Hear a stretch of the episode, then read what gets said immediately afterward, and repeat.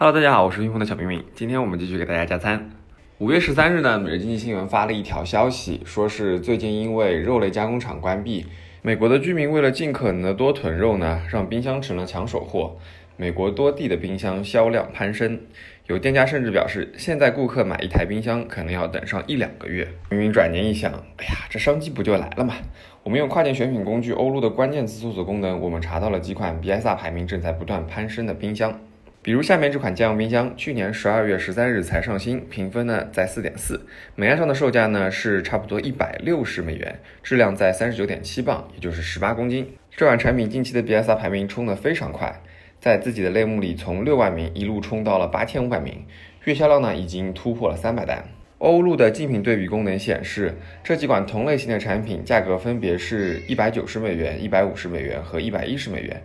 但是月销量比之前刚刚上新那款产品呢高出数倍，分别是一千七百八十单、两千两百七十单和两千六百单，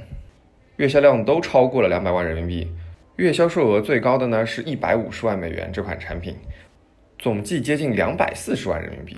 这种相对小型的家用冰箱，国内供货平台的价格在两百到三百五十元不等，所以利润率是非常的可观的。不过近期因为物流成本仍然偏高。